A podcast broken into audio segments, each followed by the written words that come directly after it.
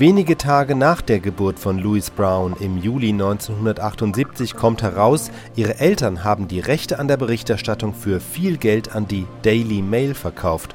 Die Familie kommt dadurch zu unerwartetem Wohlstand.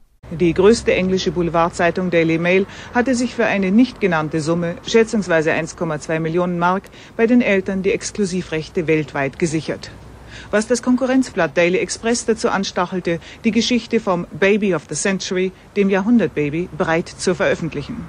Und nun begann der Rummel. Die Sun ging so weit, exklusiv vorauszusagen, es würde ein Junge, nur weil man im Krankenhaus von dem Ungeborenen als von ihm sprach. Einmal musste Mrs. Brown wegen einer Bombendrohung verlegt werden. Im Krankenhaus beschützten sie Wächter der Daily Mail, die ihre teuer erkauften Exklusivrechte weitlich nutzte.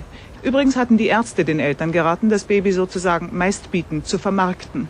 Sie sagen, sie dachten an die finanzielle Zukunft der Familie, die jetzt aus der Sozialwohnung ins Eigenheim zieht.